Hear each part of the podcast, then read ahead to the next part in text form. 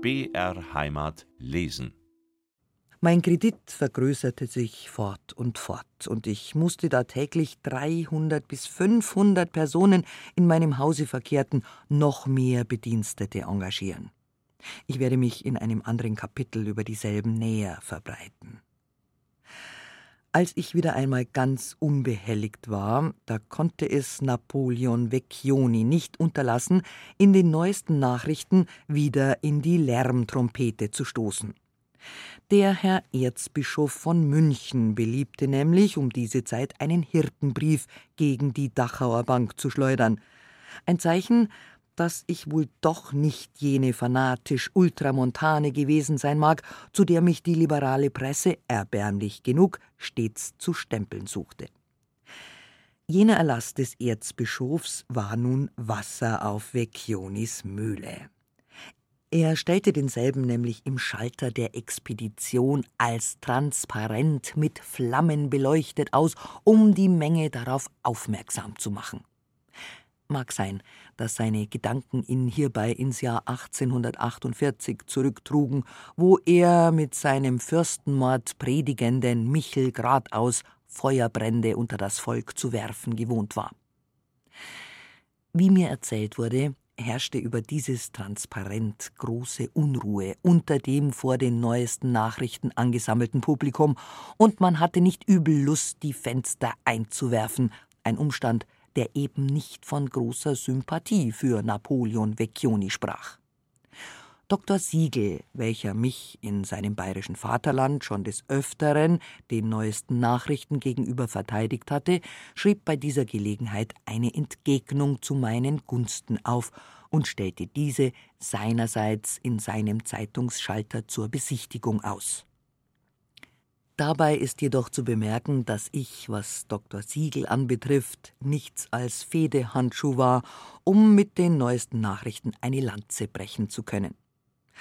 Als mir einmal ein Arbeiter Schertl aus der Maffeischen Maschinenfabrik einen solchen zu meiner Verteidigung geschriebenen Artikel im Vaterland zu lesen gab, da freute es mich aber doch, dass ein mir gänzlich Unbekannter sich zu meinem Verteidiger aufgeworfen und ich frug den Arbeiter, ob er Herrn Dr. Siegel kenne. Oh ja, ich komme mit ihm oft in einem katholischen Vereine zusammen, lautete die Antwort. Ich beauftragte nun diesen Arbeiter, dem Herrn Dr. Siegel für seine Verteidigung meinen besten Dank auszusprechen und ihn wissen zu lassen, dass mich ein Besuch von seiner Seite sehr erfreuen würde. Kurze Zeit darauf kam Dr. Siegel wirklich zu mir, wiederholte jedoch seine Besuche höchst selten. Unsere sehr kurzen, in Gegenwart von Zeugen geführten Unterhaltungen drehten sich stets um gleichgültige Sachen. Um Parteisachen selbst kümmerte ich mich aber nie. An jenem Abend, wo der erzbischöfliche Erlass in der Expedition der neuesten Nachrichten als transparent ausgehängt war, war in der Schönfeldstraße alles totenstill. Plötzlich kam Herr von La Roche, welcher in meinem Hause nebenan wohnte, in größter Besorgnis herbeigestürzt und erteilte mir dringendst den Rat, sofort alle Fensterläden zu schließen, weil die Fenster eingeworfen werden könnten. Im Gegenteil, erwiderte ich, alle Fenster werde ich öffnen lassen und mich selbst an dieselben stellen, damit man wenigstens weiß, warum man Steine wirft. Ich tat dies auch und harrte der Dinge, die da kommen sollten, aber alles blieb ruhig. Tags darauf erwartete ich, dass die Leute massenhaft kommen würden, um ihr Geld zurückzuholen. Möglich auch, dass an diesem Morgen vielleicht hundert Personen mehr Geld holten als brachten, aber dies war ja eine Null, die gar nicht bemerkenswert war. Ich selbst hielt mich dem Erlasse und der hierdurch erfolgten Volksaufregung gegenüber vollständig neutral. Infolge einer Erkältung, welche ich mir am offenen Fenster zugezogen hatte, musste ich übrigens auf ärztlichen Befehl das Bett hüten.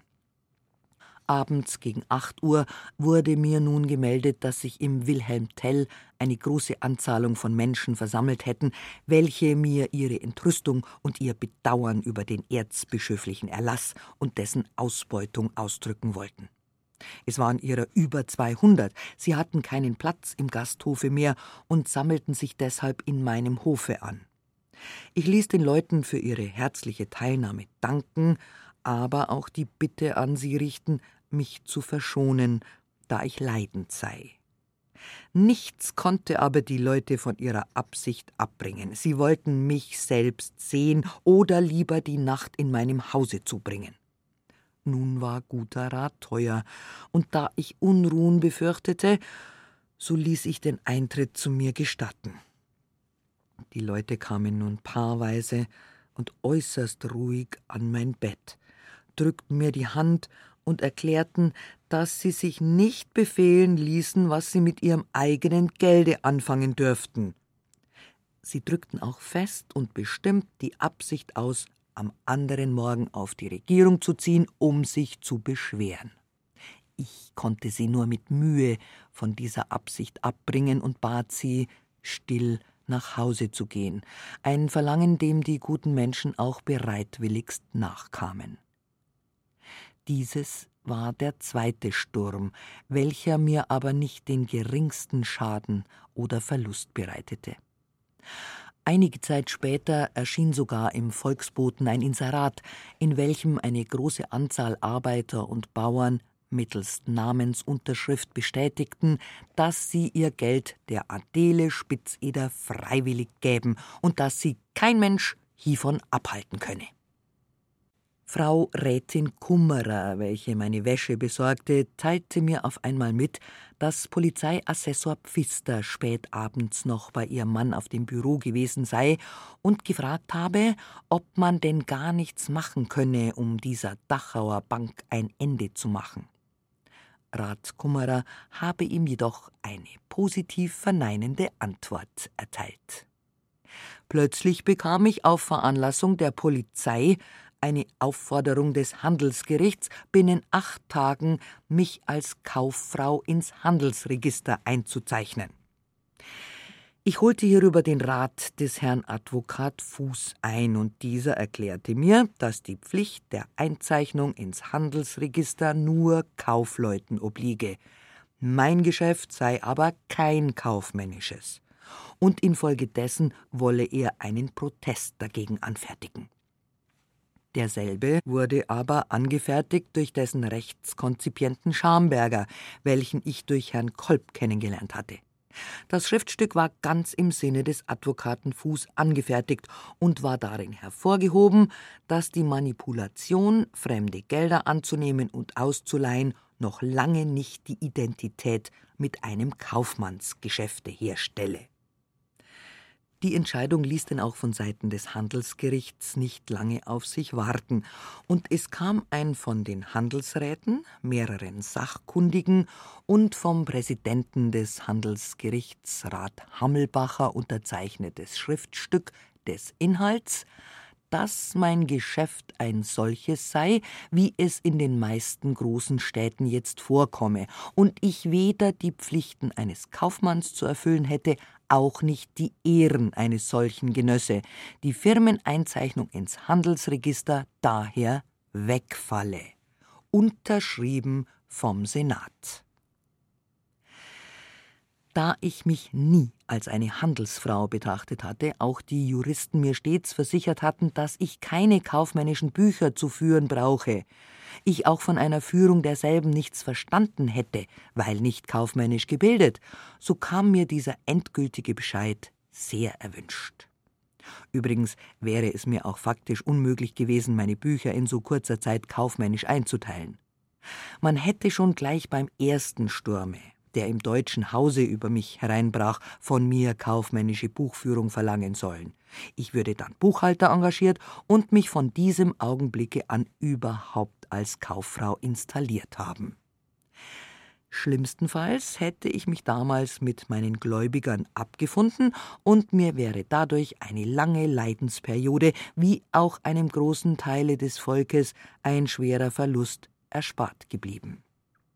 Für den Protest, der solch angenehmen Entscheid zur Folge gehabt hatte, ließ ich Herrn Schamberger die Summe von 2500 Gulden auszahlen. Dr. Zanter, der Redakteur des damaligen Volksboten, dem ich einst auf Empfehlung des Kommissionärs Frei ein kleines Darlehen gegeben hatte, und zwar im Deutschen Haus noch, beehrte mich auch in der Schönfeldstraße mit seinen Besuchen.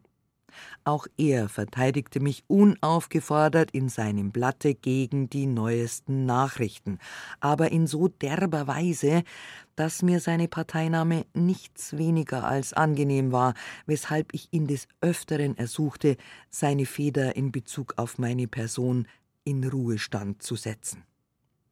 Zanter pumpte mich auch um nicht weniger als 13.000 Gulden an, um sich von einer großen Schuld frei zu machen, wie er sich ausdrückte. Nach dem Tode seines Vaters, so erklärte er, wolle er mir diese Summe zurückzahlen. Und ich, in dem Glauben, dass sein Vater Vermögen zu hinterlassen hätte, willfahrte seinem Wunsch. Der alte Mann starb, hinterließ aber leider nichts. Ich habe denn auch von den 13.000 Gulden nie einen Pfennig wiedergesehen, obwohl mir Zanter nach dem Tode seines Vaters die Zeitung verpfändete. Gelegentlich meines Sturzes fand es übrigens Zanter für gut, in die Schweiz zu verduften. Zanter empfahl mir auch den Abgeordneten Dr. Rittler, welcher mich auch um kleines Darlehen ersuchte.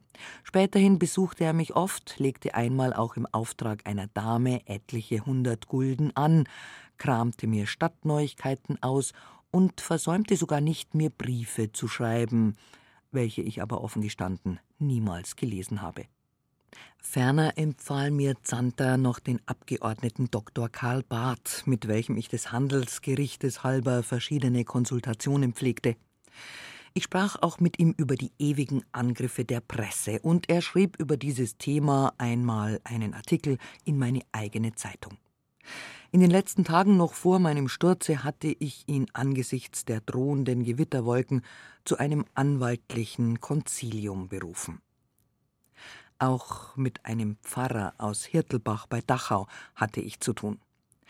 Derselbe mit Namen Michael Buchele legte mehrere tausend Gulden bei mir an, und da er die Zinsen stets selbst holte, vom Publikum aber nicht gesehen sein wollte, so empfing ich ihn seinem Wunsch gemäß in meiner Wohnung mehr Weltmann als Geistlicher und durchaus nicht mit religiösen oder bigotten Gesprächen mich inkommodierend, sagte mir seine, stets in Gegenwart von Zeugen abgehaltene Konversation ungemein zu. Da er sich nach Abwicklung seiner geschäftlichen Angelegenheiten stets direkt von mir weg auf den Bahnhof zu begeben pflegte, so lud ich ihn zuweilen ein, an meinem Tisch zu speisen. Mir und auch anderen erzählte er, dass die Leute seiner Gegend alle ihre disponiblen Gelder bei mir liegen hätten und dass ich mich bei ihnen großer Sympathien zu erfreuen hätte. Wir kamen auch manchmal auf die Aufhetzereien zu sprechen, welche man gegen mich periodisch inszenierte, und er meinte bei einer solchen Gelegenheit, ich solle mich nicht viel darum kümmern.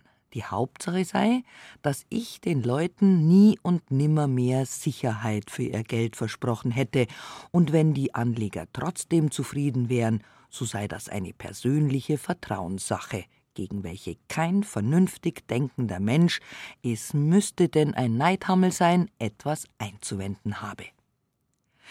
Nachdem ich diesen leutseligen Pfarrer etliche Male eingeladen, wollte er sich revanchieren und lud mich deshalb einmal brieflich ein, mit meiner Gesellschafterin seinen Pfarrhof in Hirtelbach zu besuchen.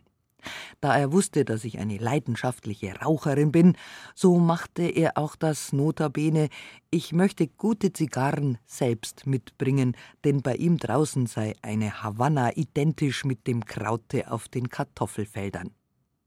Nebenbei bemerkte der Herr Pfarrer auch, dass die Stimmung in seiner Gegend betreffs meiner eine ganz ruhige sei. Diesen meiner Anschauung nach ganz und gar unschuldigen Brief benützte man in der Verhandlung als belastendes Aktenstück.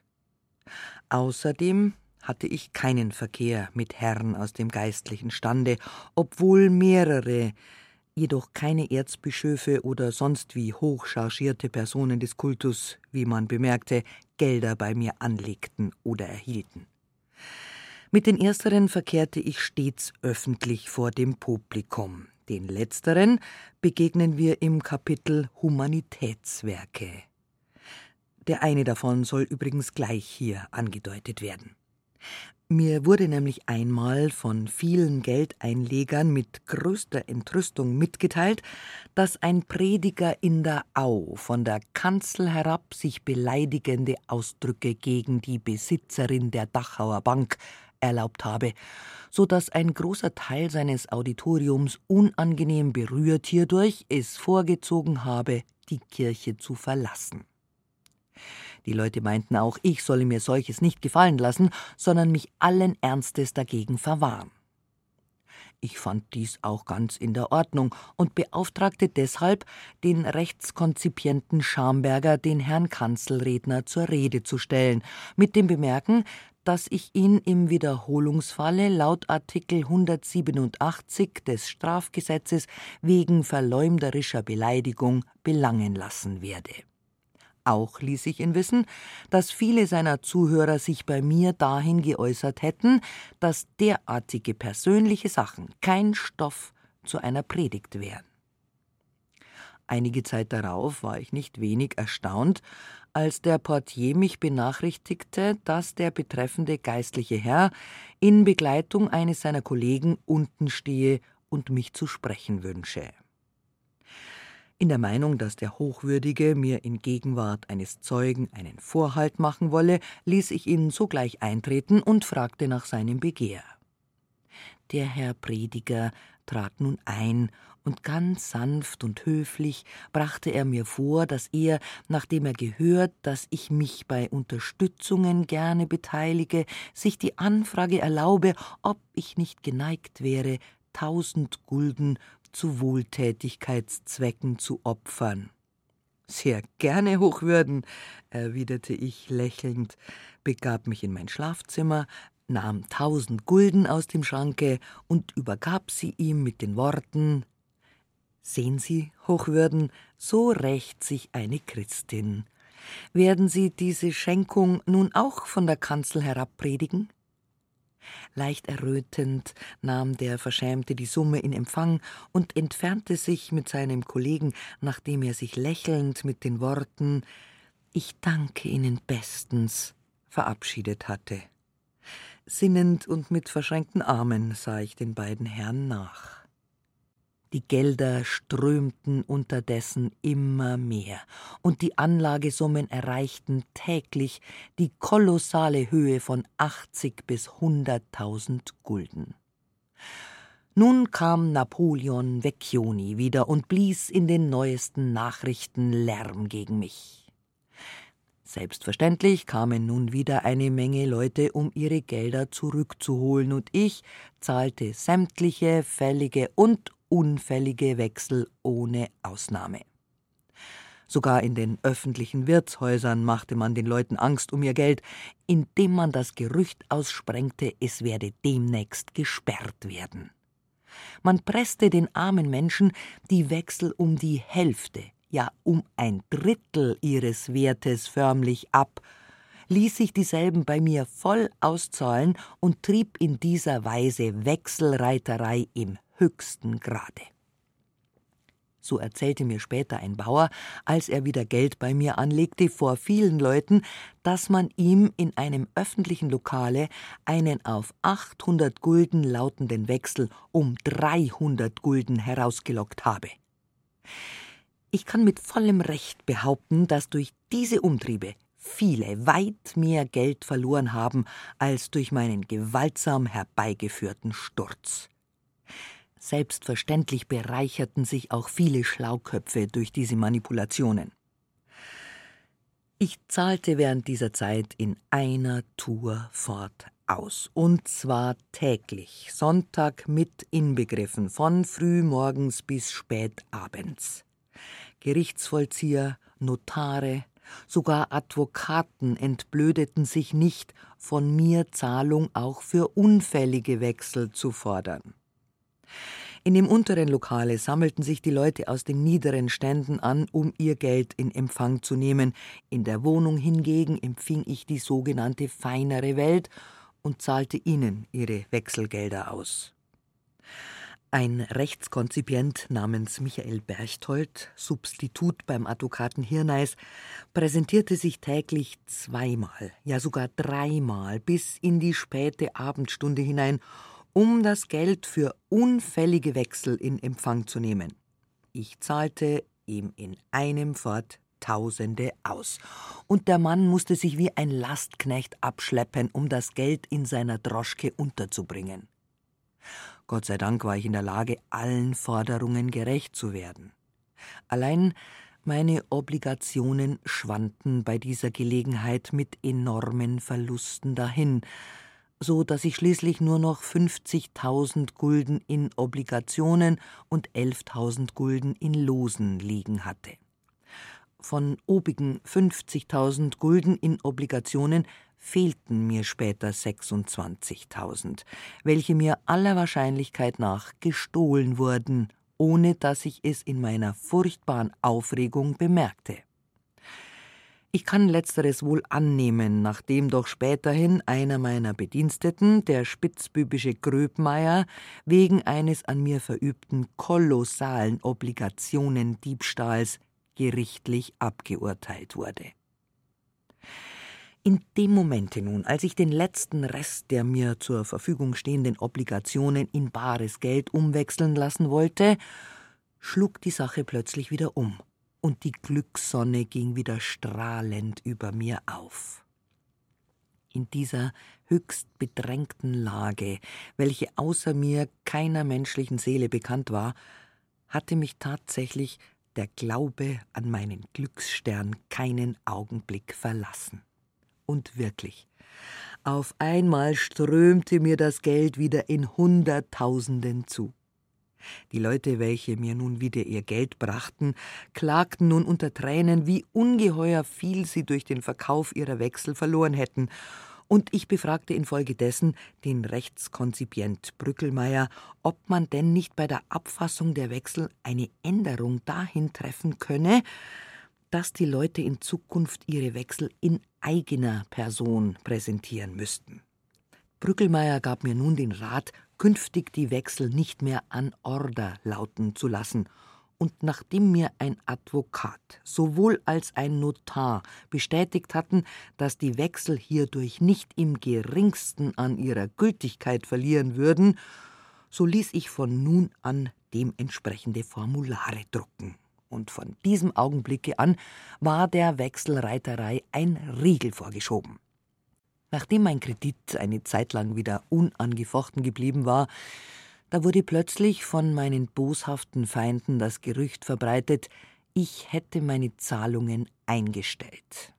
Erbittert über solch bodenlose Niederträchtigkeit ließ ich nun in sämtlichen Münchner Blättern eine Erklärung einrücken, dass ich wie bisher die fälligen wie auch die unfälligen Wechsel bis zum Betrage von 80.000 Gulden ausbezahlt hätte. Nachdem diese Annonce zum Abdrucke gelangt war, erhielt ich vom selben Handelsgericht, welches mich vor nicht langer Zeit als Nichtkauffrau erklärt hatte, eine Aufforderung, mich als Kauffrau einzuzeichnen, da, man höre und staune, mein Geschäft sich nun anders gestaltet hätte. Es war wirklich, um närrisch zu werden. Ich ließ gegen dieses Ansinnen wieder schriftlichen Protest einreichen und durch meinen Anwalt erklären, dass in keinerlei Weise eine Änderung eingetreten sei. Dieses Mal wurde ich jedoch abgewiesen. Durch den Advokaten Kammerecker ließ ich gegen diesen Beschluss Einspruch erheben, aber es wurde ausgesprochen, dass ich eine Kauffrau sei und meine Firma im Handelsregister eintragen lassen müsse. Kammerecker erhielt für seine Mühewaltung tausend Gulden. Ein gewisser Sonnenschein verlangte zwar für ihn, ob in seinem Auftrage bleibe dahingestellt, die Summe von zehntausend Gulden, doch glaubte ich einer solchen exorbitanten Forderung nicht nachkommen zu müssen. Nun ließ ich durch Advokat Dr. Will gegen den erwähnten Entscheid appellieren, und nachdem auch das Appellgericht mich als Kauffrau erklärte, die Nichtigkeitsbeschwerde ergreifen. Der oberste Gerichtshof verwies die Sache an das Reichsoberhandelsgericht Leipzig, dieses aber erklärte die Nichtigkeitsbeschwerde als nicht zulässig. Da ich mich noch immer nicht ins Handelsregister eintragen ließ, so fing das Handelsgericht an, mich mit Geldstrafen zu belegen. Aber die Adele Spitzeder war auch eigensinnig. Da das Handelsgericht mein Ausleihgeschäft als ein Handelsgeschäft betrachtete, so gab ich nun dasselbe als solches auf und beauftragte einen meiner Bediensteten, keinen Wechsel mehr zu prolongieren, sondern sämtliche einzukassieren, aber auch von nun an keine Gelder mehr auszuleihen. Denselben Auftrag erteilte ich auch der Betty Winter und ließ hierüber vom königlichen Notar Dettenhofer sogar ein eigenes Protokoll aufnehmen. Dem Handelsgerichte zeigte ich nun an, dass ich keine Gelder mehr ausleihe, sondern nur mehr in Immobilien anlege. Vergebens. Ich war eine Handelsfrau. Infolge dieser vielen Aufregungen wurde ich leidend und musste auf dringendes Anraten meines Hausarztes das Bett hüten. Die Leute ließen sich jedoch hierdurch nicht abwehren, sondern stellten sich vor meinem Zimmer und auf der Treppe auf, so dass niemand mehr hindurchdringen konnte, und ließen mich unter Jammern und Flehen bitten, ich möchte doch nur ihr Geld annehmen. Zu jener Zeit waren es täglich nicht weniger als 130 bis 150 Personen, welche ich samt ihren Kapitalien zurückweisen musste. Es gab bei derartigen Gelegenheiten wahrhaft erheiternde Szenen. Wenn ich beispielsweise zu den Leuten sagte, Macht's, dass ihr fortkommt mit eurem Geld, so erwiderten sie, mir gangerten ja gern, wenn wir nur unser Geld obracht hätten. So steckt's euch's in die Nasenlöcher, ihr dummen Mopsgesichter, sagte ich dann wieder, und darauf folgte dann die ebenso drastische Antwort: Ja, da haben wir ja keinen Platz drin, gnädiges Fräulein.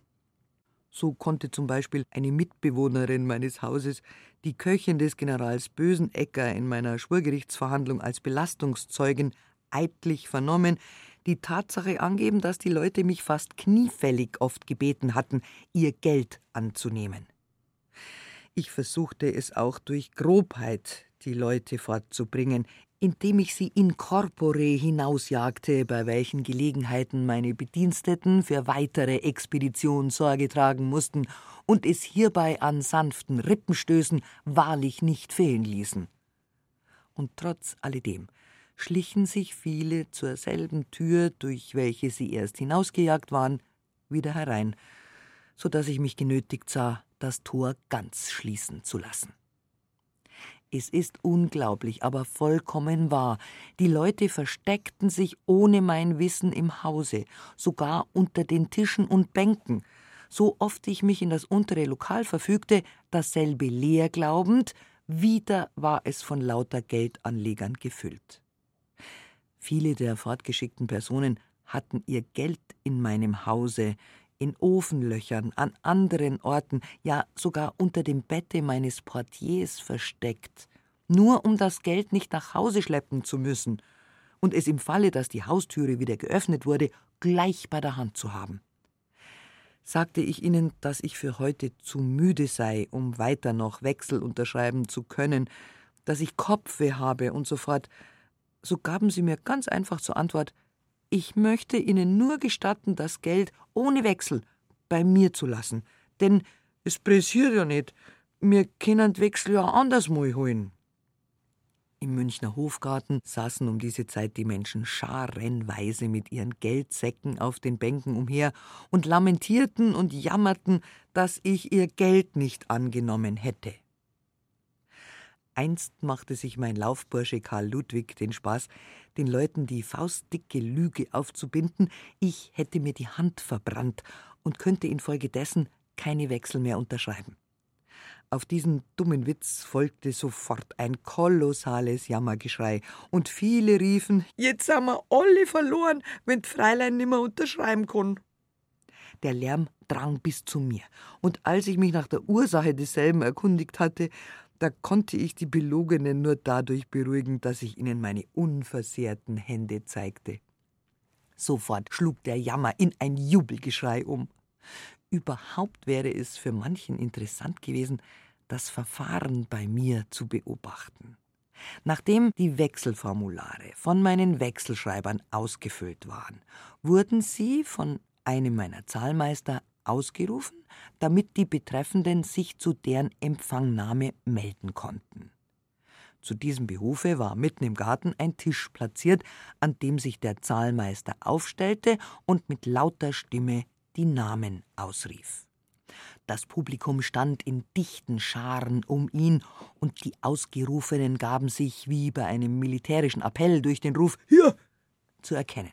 Mir zuerst, dass ich mit dem Zug noch vorkomm, hörte man da und dort. Na, na, mir zuerst, sonst krieg ich Schläge von meinem Mo, ertönte es wieder von anderer Seite. Und so ging dies tagtäglich fort. Ein Schauspiel, welchem der in meinem Hause wohnende General Bösenecker mit seiner ganzen Familie oft zusah. Wenn nun die Verlesung vorüber war, dann strömte alles wie ein Bienenschwarm in das Lokal, und zwar in solcher Überstürzung, Hast und Eile, dass den Weibern die Zopfbänder und Hauben vom Kopfe flogen und sie nicht selten Unterröcke und Schürzen verloren. Das hierbei ausgestoßene Zetergeschrei war wahrhaft betäubend. Und wenn ich mich für einen Augenblicke nur am Fenster sehen ließ, so schrien ganz absonderlich die Weiber herauf Göns, gnädiges Fräulein, ich komm zuerst dran. Ich muss nämlich bald heim, meine Kinder sind ganz allein. Ich hab's dabei einsperren müssen und ich bin schon seit in der Früh um sieben da. Andere wieder streckten ihre Milchkübel herauf und schrien, Fräulein, Göns, meine Obligationen nehmen wir's gleich. Wir müssen machen. Wenn nämlich Kübel leer sind, müssen wir die Milch austragen. Die Männer machten hingegen geltend, dass sie Pferd und Wagen eingestellt hätten, ins Geschäft oder mit dem nächsten Zug fort müssten und so weiter. Meine Bediensteten, besonders die Wechselschreiber, wurden ebenfalls bestürmt. Nur wurde ihnen im Gegensatz zu mir oft förmlich Rache geschworen, wenn sie ihnen die gewünschten Wechsel nicht sofort schrieben.